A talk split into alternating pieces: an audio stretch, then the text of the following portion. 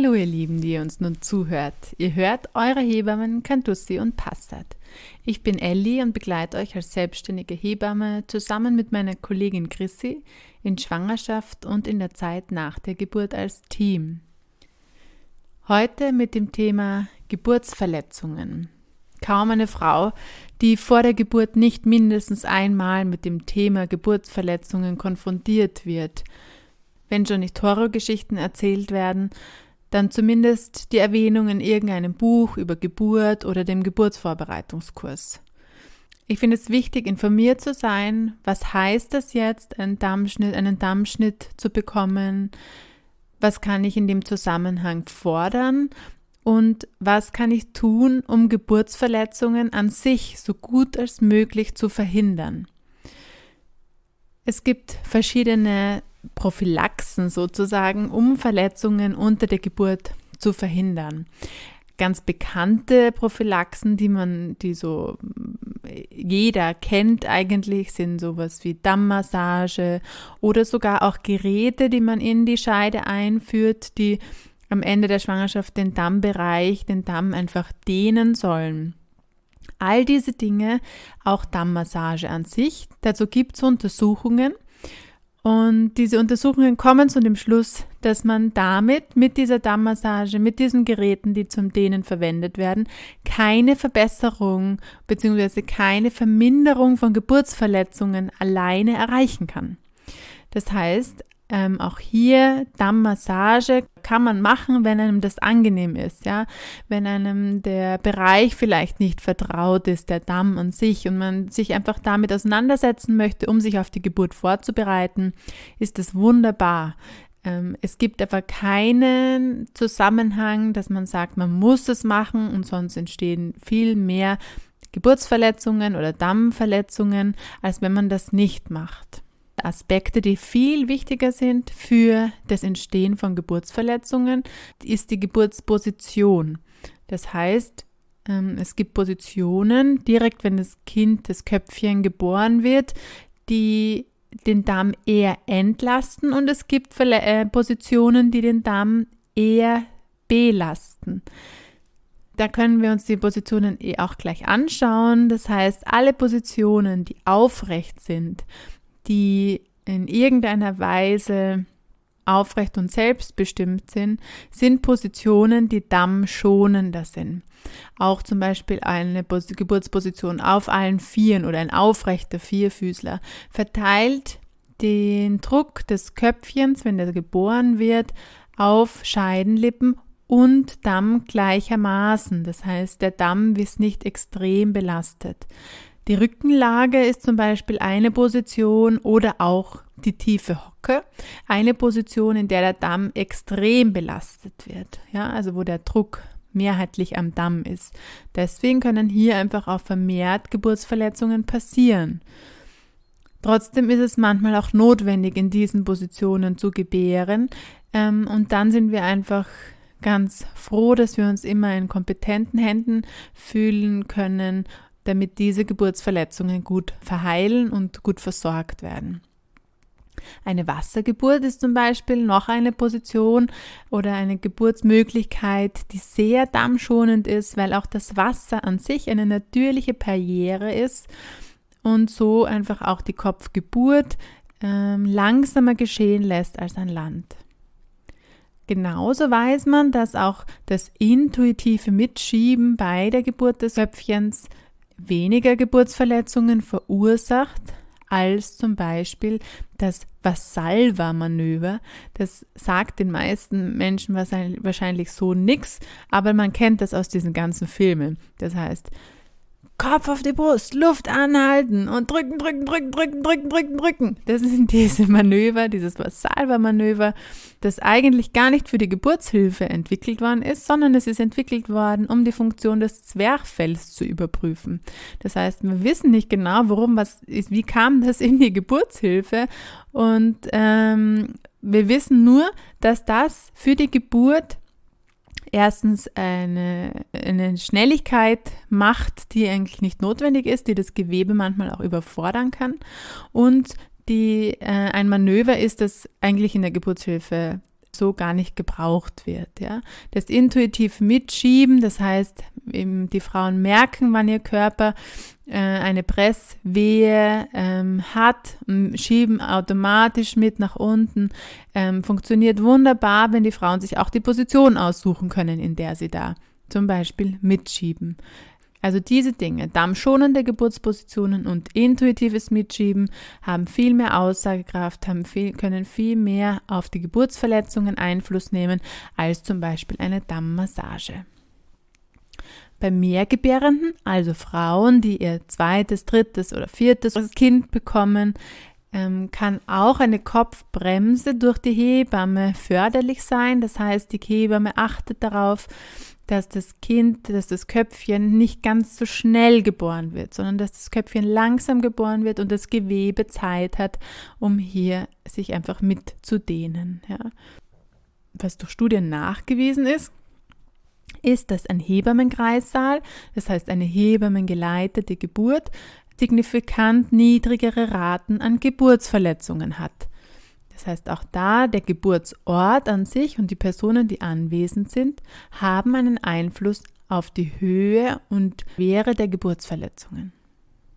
Was jetzt auch nicht bedeutet, natürlich im Rückschluss, dass jede Geburt, an der ein Arzt oder eine Ärztin dabei ist mit Geburtsverletzungen einhergeht, aber es ist untersucht, dass da einfach signifikant eine höhere Rate vorliegt, ja, was vielleicht auch einfach damit zu tun hat, dass oft, wenn Arzt oder Ärztin dabei sind, einfach Komplikationen aufgetreten sind, deswegen sind die dann da und man da einfach mehr eingreifen muss und deswegen auch höhergradige Geburtsverletzungen passieren. Wenn ich jetzt die ganze Zeit von Geburtsverletzungen spreche, was gibt es eigentlich an Arten von Geburtsverletzungen? Ähm, es gibt unterschiedliche Bereiche, die sozusagen verletzt sein können. Ich möchte euch die einmal einmal aufzählen, damit ihr da einfach einen Überblick bekommt. Wichtig für euch zu wissen ist, dass alle Wunden sollten ungefähr nach zwei Wochen oberflächlich verheilt sein und deutlich schmerzärmer. Ja, das heißt, da ähm, sollte es so sein, dass man deutlich merkt, okay, es geht mir schon viel, viel besser damit. Die Schmerzen werden weniger und nicht mehr. Es reicht nach jedem Toilettengang ähm, einfach die Geburtsverletzung oder den Damm, den Scheideneingang, die Vulva mit Wasser abzuspülen. Da kann man sich zum Beispiel einfach eine Flasche mit sauberem Wasser aufs Klo stellen oder zu Hause sich abduschen, wenn man ein BD hat, ein BD benutzen. Und wichtig ist es da auch auf Händehygiene zu achten. Das muss natürlich im Krankenhaus, in dem wir einfach mit einem anderen Keimspektrum zu tun haben, noch viel genauer passieren als bei uns zu Hause. Für alle Zusätze, die man so kennt, die man zur Wundheilung verwenden kann, wie Eichenrindensitzbäder, Hamamelis, Meersalz, Kamille, Calendula, für all diese Dinge gibt es gute Erfahrungswerte, aber keine bis jetzt keine nachgewiesenen Evidenzen. Auch da ist immer so die Frage, oder einfach da, der Hintergrund ist auch oft der, dass Studien, die durchgeführt werden, müssen ja auch von jemandem bezahlt werden. Und wenn jetzt die Meersalzlobby nicht allzu groß ist und nicht allzu sehr interessiert ist an der Heilung von Geburtsverletzungen, dann wird einfach kein Geld investiert und deswegen gibt es dazu einfach erst später und, und ähm, nach längerer Zeit wirklich aussagekräftige Untersuchungen. Aber zurück zu den Arten von Verletzungen. Es gibt ähm, Schürfungen, die entstehen können. Das kann man sich wirklich so vorstellen, wie wenn man ähm, mit Rollerskates zum Beispiel hinfahren, hinfällt, das kennt man so aus seiner Kindheit, dass man sich das Knie aufschürft. Und genau so kann es auch passieren, wenn das Kind geboren wird, dass das Kind zum Beispiel in der Scheide oder bei den Scheidenlippen ähm, dass es da so leichte Schürfungen oder manchmal nennt man es auch Platzer entstehen. Das heißt, dass so kleine, kleine Stücke an Gewebe, wo die Haut einfach so ein bisschen abgeschürft ist oder aufplatzt. Ja. Das sind gar keine schweren Geburtsverletzungen, das sind so eigentlich die leichteste Art an Geburtsverletzungen, die passieren können. Die brauchen auch meistens keine Versorgung im Sinne von einer Naht, sondern da reicht es oft, die regelmäßig zu spülen. Es reicht auch einfach zu schauen, dass nicht extra Spannung auf dem Gewebe ist und dann kann das gut äh, primär verheilen. Dann können Dammrisse entstehen. Der Damm ist der Bereich zwischen ähm, Scheideneingang hinunter zum After. Also alles, was zwischen After und Scheideneingang ist, nennt man Damm. Und dieser Bereich kann unter der Geburt einreißen. Dieser Bereich, der Damm, ist sozusagen, man kann das fast so nennen wie die Sollbruchstelle für die Geburt, weil dieser Damm ähm, hat auch ganz, ganz wenige Nerven, hat ganz, also Richtung After hinunter, ganz, ganz wenige Nerven, hat ganz wenige Blutgefäße, das heißt, ähm, das blutet meistens nicht stark, wenn das einreißt. Ist nicht wirklich schmerzhaft, bei der Geburt an sich nicht spürbar, weil einfach die größte Spannung drauf ist, wenn das, wenn das reißt. Das heißt, es ist auch kein Riss, den man so aktiv mitbekommt. Und dieser Dammriss da ist auch nachgewiesen, dass der einfach besser verheilt, wenn der von selber passiert, also der Damm reißt, als wenn man einen Dammschnitt macht. Da kommen wir gleich nochmal dazu. Aber die Dammrisse an sich, die werden in verschiedene Grade eingeteilt, je nachdem, welche Schichten sozusagen betroffen sind beim Einreißen. Ja, also Grad 1 wäre, dass die Haut gerade eingerissen ist, äh, bis Grad 4, da reißt dann auch wirklich der, der Muskel rund um den After mit ein kann sogar direkt um Vorderwand mit einreißen. Das ist schon eine extreme Geburtsverletzung, die auch wirklich extrem selten vorkommt. Also äh, ein Dammriss Grad 4 ist richtig, richtig selten, ja, und hat meistens mit ganz vielen anderen Interventionen unter, unter der Geburt zu tun, ja. Es wird empfohlen, dass Dammrisse ab dem Grad 2 immer genäht werden, damit das einfach das Gewebe wieder gut adaptieren kann, gut zusammenfinden kann. Ja.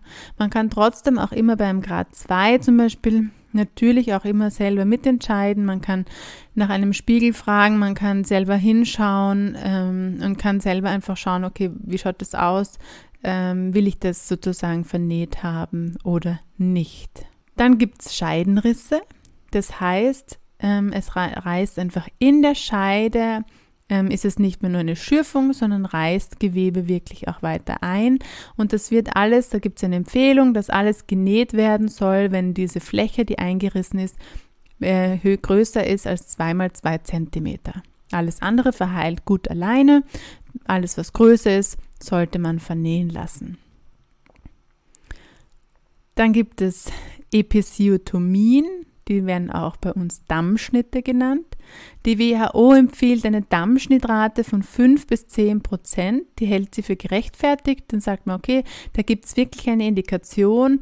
Theoretisch gibt es eigentlich nur mehr eine kindliche Indikation. Das heißt, das, man merkt zum Beispiel an den kindlichen Herztönen, dass das Kind jetzt wirklich schneller mal auf die Welt kommen muss. Das wäre eigentlich die einzige Indikation, dass man sagt, okay, das, da muss man jetzt schneiden. Alle anderen Indikationen, bei uns früher hieß es, ähm, jede Frau, die das erste Kind bekommt, braucht einen Dammschnitt und dann wieder jede Frau, die schon mal einen Dammschnitt hatte. Also in kürzester Zeit hat man sozusagen alle Frauen mit einem Dammschnitt ähm, beglückt, wobei das jetzt sehr ironisch, äh, ich das jetzt sehr ironisch meine. Man hat ist einfach damals davon ausgegangen, dass ein Dammschnitt verhindert, dass andere Geburtsverletzungen entstehen und ein Dammschnitt viel leichter, weil es kontrolliert geschnitten wird, viel leichter und besser für die Wundheilung ist und danach auch viel besser ist, als wenn das unkontrolliert sozusagen reißt. Ja, das, da weiß man heutzutage, dass das ein Blödsinn ist. Man, man verhindert damit nur sehr, sehr wenig, wenn überhaupt. Und das kommt auch sehr häufig bei Dammschnitten dann zu höhergradigen Dammverletzungen. Also dass einfach auch noch der Schnitt oder reißt oder zusätzlich noch ein Riss entsteht zum Beispiel. Ja.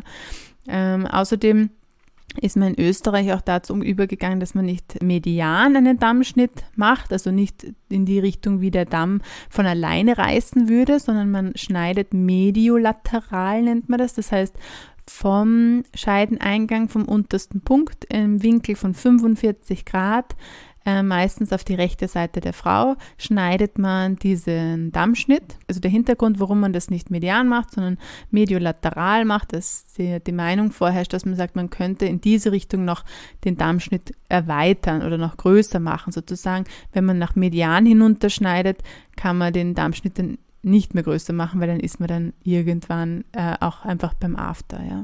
Ja, was da jetzt klüger ist, da teilen sich die Meinungen, ob median oder mediolateral. Da gibt es ganz viele unterschiedliche Meinungen und Studien dazu. Das kann man einfach noch nicht abschließend sagen. Was man abschließend sagen kann zum Dammschnitt ist, dass auch, eine, auch der kleinste Dammschnitt einer ähm, zeitnahen Einwilligung der Frau bedarf. Das heißt, wenn ich die Frau nicht einwilligen lasse, beziehungsweise nicht nachfrage, darf ich diesen Dammschnitt jetzt machen, dann ist es eigentlich in juristischem Sinne Körperverletzung. Ohne Zustimmung darf er eigentlich nicht durchgeführt werden. Das heißt, Frauen, die gut aufgeklärt sind, warum braucht es ab und zu einen Dammschnitt, eine Episiotomie unter der Geburt? Äh, die Vertrauen in ihr Geburtspersonal haben, die wissen, dass Dammschnitte nicht einfach aus Eile oder anderen Gründen, die unbegründet sind, geschnitten werden, haben ein gewisses Vertrauen in ihr Geburtspersonal. Und wenn die dann sagen, oh, liebe so und so, das Kind muss jetzt schnell geboren werden, der Damm haltet zurück, ich würde jetzt einen Dammschnitt machen, ist das für dich okay? Dann ähm, gibt es sehr, sehr wenig Frauen, die dann sagen nein, sondern die dann sagen, ja, gut, dann mach. Und dann ähm, kann man das auch tun. Ja? Also da ist es eigentlich ganz wichtig, sich die Einwilligung der Frau zu holen. Und wenn die Einwilligung nicht kommt, aus welchem Grund auch immer, dann sollte das oder dann müsste das eigentlich gut dokumentiert werden und dann darf kein Darmschnitt gemacht werden. Mit all seinen Auswirkungen. Ja? Ähm, das ist sehr schwierig fürs Geburtspersonal oft auszuhalten dieses, ähm, es bestimmt jemand anderer und man kann dann den Ausgang sozusagen nicht bestmöglich bestimmen. Aber das sollte in unserer täglichen Arbeit Usus sein, dass die Frauen bestimmen und wir dokumentieren und wir aufklären und ähm, die Frauen informiert entscheiden lassen. Wenn man mal eine Episodemie hatte oder einen Dammschnitt hatte, ist es keine Indikation, dass man das bei der nächsten Geburt wieder braucht. Nach dem Dammschnitt gibt es dann noch andere Geburtsverletzungen, die entstehen können. Und zwar ist das ein Labienriss. Labien nennt man auch die Scheidenlippen. Da gibt es die äußeren und die inneren. Und diese können unter der Geburt auch einmal einreißen. Ja die tun meistens auch in der Wundheilung dann Schmerzen, die etwas mehr als äh, Dammrisse, weil sie einfach mit mehr Nerven versorgt sind. Ja. Die können versorgt werden nach der Geburt, müssen aber nicht versorgt werden. Also da geht es auch darum, man kann die einfach zusammennähen äh, an den Rändern wieder und dass die wieder sozusagen einfach die, äh, der, die Labie wieder adaptiert zusammen. Man muss das aber auch nicht, weil die meistens nicht stark bluten. Ja da, worauf man schon ein bisschen achten sollte, ist auch die Größe der inneren Scheidenlippen weil es da sein kann, wenn man da äh, ein Riss entsteht in der Labie und man das nicht versorgt und die Schei inneren Scheinlippen sehr lang sind oder sehr groß sind, dass man da zum Beispiel später in seinem Leben wieder Probleme beim Sex hat, wenn dann Teile der Scheidenlippe zum Beispiel beim Sex in die Scheide hineingezogen werden. Ja, also da muss man für sich dann einfach so ein bisschen schauen und deswegen würde ich euch da immer empfehlen, wenn ihr euch unsicher seid, fragt nach, was habe ich für Geburtsverletzungen? Und wenn ihr euch unsicher seid, ist das was, was versorgt werden muss oder sich auch die Ärztin oder der Arzt unsicher sind und überlegen, fragt nach dem Spiegel. Ja, also ähm, auch wenn das gerade nach der Geburt ist, es sind trotzdem, es ist trotzdem unsere Vulva, es ist trotzdem unser Scheideneingang das Blut, das dann vielleicht da gerade ist, wird weggewischt. Natürlich ist es meistens die Scheide ein bisschen bomstiger, also der Scheidenausgang, die Vulva ein bisschen bomstiger, meistens ein bisschen geschwollen nach der Geburt. Aber das ist nichts, was man sich nicht anschauen kann, ja. Die letzten zwei Arten an Geburtsverletzungen sind nochmal die, der Cervixriss und der Klitorisriss. Beide, Gott sei Dank, ähm, wirklich selten, aber beim Cervixriss das heißt, die Cervix ist unser Gebärmutterhals. ähm, da kann es immer wieder mal dazu kommen, weil man es nie so ganz sicher sagen kann, wann ist der Muttermund wirklich vollständig geöffnet. Das kann man vielleicht schon noch sagen, aber man kann nicht ganz genau sagen, wann hat das Kind mit seinem größten Umfang des Kopfes sozusagen den Muttermund passiert. Ja, also wann ist es da vorbei? Deswegen auch da nochmal mein Appell gegen ein aktives Mitschieben, sondern gegen ein intuitives Mitschieben ähm, um da einfach das Risiko eines Cervixrisses zu verringern. Vermehrt treten Cervixrisse auf bei original operativen Geburtsbeendigungen, also wenn zum Beispiel eine Sauglocke gebraucht worden ist, weil da einfach häufiger dann nicht mehr, einfach das Tempo nicht mehr so ist, wie es der, der Körper es machen würde. Oder wenn das Kind einen Arm oder eine Hand vom Kopf liegend geboren wird und dann geboren wird, dann kann es auch sein, dass da einfach mal Gliedmaßen der Kinder sozusagen einfach da Risse entstehen lassen, ja. Manchmal ist ein Cervixriss auch, bleibt er auch unentdeckt und blutet gar nicht stark. Ähm, und man merkt einfach keinen Unterschied zum Wochenfluss und es verheilt dann einfach wieder und manchmal wird es dann bei der nächsten Schwangerschaft einfach entdeckt, dass bei der ersten Untersuchung oder auch wenn man sich selber äh, mal zu Cervix hingreift, dass man dann merkt, okay, da ist irgendwie ein, äh, ein kleiner Spalt oder einfach so eine kleine, kleine festere Stelle, dann kann das sein, dass das zum Beispiel ein verheilter Cervixriss ist. Ähm, ein Cervixriss kann aber auch richtig stark bluten, je nachdem, wo der im einen ähm, wo der auftritt. Das heißt, auch da, wenn ihr eine sehr starke Blutung nach der Geburt habt, dann ist das was, worauf man einfach als Geburtspersonal auch mal achtet und sonst einfach nochmal genauer hinschaut, ist hier ein Riss in der Cervix passiert, der dringend versorgt gehört. Und der Klitorisriss ähm, ist auch extrem selten, der blutet auch ziemlich, ziemlich stark, wenn er passiert und der kann, meistens wird er am besten durch Druck gestoppt. Das heißt, dass man einfach mal eine Viertelstunde wird es empfohlen, wirklich Druck auf die Glitoris ausübt, um die Blutung einfach durch Kompression zu stoppen. Ja. Ähm, das wird oft auch gemacht, wenn jetzt keine PDA liegt bei der Frau, wird hier oft auch dann die Versorgung in Vollnarkose gemacht. Und auch hier ist es nochmal total wichtig, dass diesen Klitorisriss auch eine erfahrene Ärztin oder ein erfahrener Arzt versorgt, ähm, weil die Klitoris auch auf unser Sexualleben einen sehr großen Einfluss hat. Was kann man jetzt zur Versorgung von Geburtsverletzungen sagen? Man weiß, dass die Wundheilung bei Rissen, die natürlich passieren, besser ist.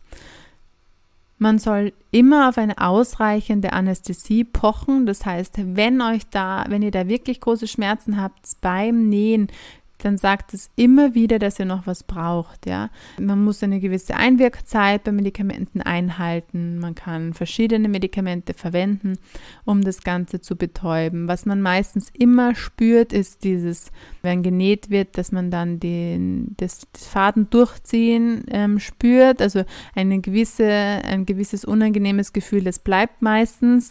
Ähm, aber die Einstiche der Nadel soll man auf keinen Fall spüren. Ja? Was euch da ganz gut hilft, um einfach auch auf andere Gedanken zu kommen, ist das Baby bei, äh, bei euch zu haben, das heißt auf eurem Bauch, auf eurer Brust zu haben. Das ist ganz, ganz wichtig. Was nochmal super wäre, wäre zum Beispiel das erste Stillen zu machen, was manchmal auch ein bisschen chaotisch sein kann. Wenn man sagt, man hat jetzt gerade keinen Kopf dafür, dann ist es auch vollkommen in Ordnung. Aber das kann einfach super gut ablenken bringt nochmal voll viel Oxytocin, Liebeshormon, Endorphine, das heißt auch körpereigenes Schmerzmittel das wäre sozusagen die optimale Ablenkung. Ja? Alles, was Wärme gibt, das heißt, ihr seid, solltet gut zugedeckt sein, solltet soll trotzdem, auch wenn es versorgt wird, äh, Ruhe herrschen und nach einer Geburtsverletzung sollte man wirklich äh, nicht zu lange kühlen. Also kühlen wirkt vor allem nach den ersten 24 Stunden nach der Geburt eher kontraproduktiv auf die Wundheilung. Ja? Also wir brauchen eher Wärme, damit die, beziehungsweise normale Temperatur bis Wärme, damit die Wundheilung gut vonstatten gehen kann. Jetzt seid ihr im Wochenbett mit einer Geburtsverletzung unterschiedlichen Ausmaßes. Ähm, was hat das jetzt für euch auf, auf euer weiteres Leben Einfluss? Ja, auf was für Dinge solltet ihr vielleicht auch im Wochenbett achten und auch in eurem weiteren Leben? Wichtig wäre, dass ihr vermehrt liegt, nicht nur, aber auch wirklich vermehrt, dass ihr wenig geht, wenig steht und wenig sitzt. Ähm, wenn ihr sitzt, einfach wirklich gerade auf der Naht sitzen, auf der, auf der Wunde sitzen. Und wenn ihr merkt, okay, das wird zu schmerzhaft, dann einfach wirklich wieder ins Liegen gehen. Ja.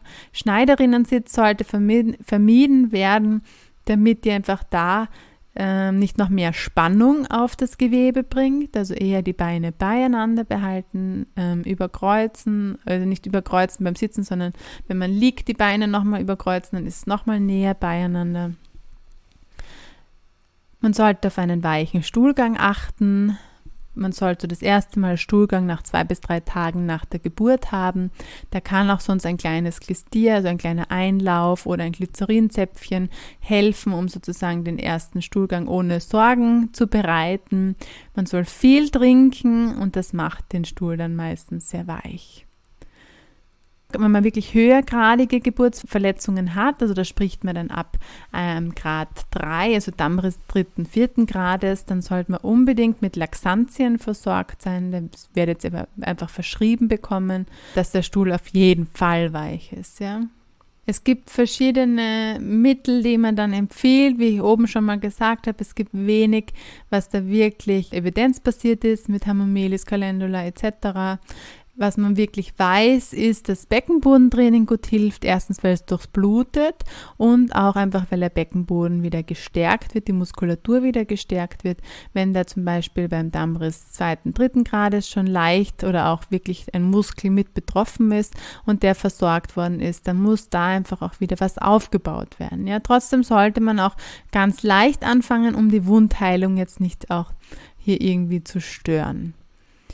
Inkontinenzen, sei es jetzt Hahn, dass man Hahn nicht halten kann, Stuhl nicht halten kann oder Winde auch nicht halten kann. Das wären so Inkontinenzen, mit denen wir nicht leben müssen, ja. Das sollten wir nicht hinnehmen, ebenso wie Schmerzen. Ähm, auch nicht, wenn wir die dann beim Sex zum Beispiel haben. Das sind, das sind Dinge, die wir behandeln lassen müssen, die wir ändern können und ändern sollten. Damit müssen wir nicht leben. Ja? Wenn wir inkontinent werden, Hahn verlieren, kauft euch keine Binden, die das noch besser vertuschen und euch noch, äh, wo das noch angenehmer ist, oder kauft euch das für kurze Zeit, aber kauft euch das nicht für immer, sondern investiert in euren Beckenboden und in ein Training, dass euer Beckenboden diesen, äh, diesen Auf, diese Aufgaben, die er hat, wieder gut, wieder gut nachvollziehen kann. Auch mit Geburtsverletzungen braucht man manchmal einfach ein bisschen Zeit. Das heißt, auch den Umgang damit muss man manchmal lernen. Wie nähert man sich dem an? Das Allerwichtigste, was ich euch da mitgeben kann, ist, lasst euch Zeit. Lasst euch Zeit, euch selbst damit auseinanderzusetzen. Seid achtsam und umsichtig mit euch selbst. Ähm, holt vielleicht euren Partner, eure Partnerin mit an Bord, schaut euch das gemeinsam an, seid einfach da gemeinsam wirklich achtsam und vorsichtig und holt euch Hilfe, wenn es nötig ist oder meldet euch, wenn es euch auch nach einer Geburt mit einer Geburtsverletzung psychisch nicht gut geht. Ähm, all diese Dinge kann, kann man bearbeiten, all diese Dinge fordern aber auch oft einfach Unterstützung von Fachpersonen. Jetzt habe ich mal versucht, euch einen Überblick über die über Geburtsverletzungen zu verschaffen. Wenn Fragen aufgetaucht sind, bitte meldet euch unter info at eure-hebammen.at. Ansonsten hören wir uns in zwei Wochen wieder. Ich wünsche euch alles Gute, bleibt gesund und bis bald. Ciao.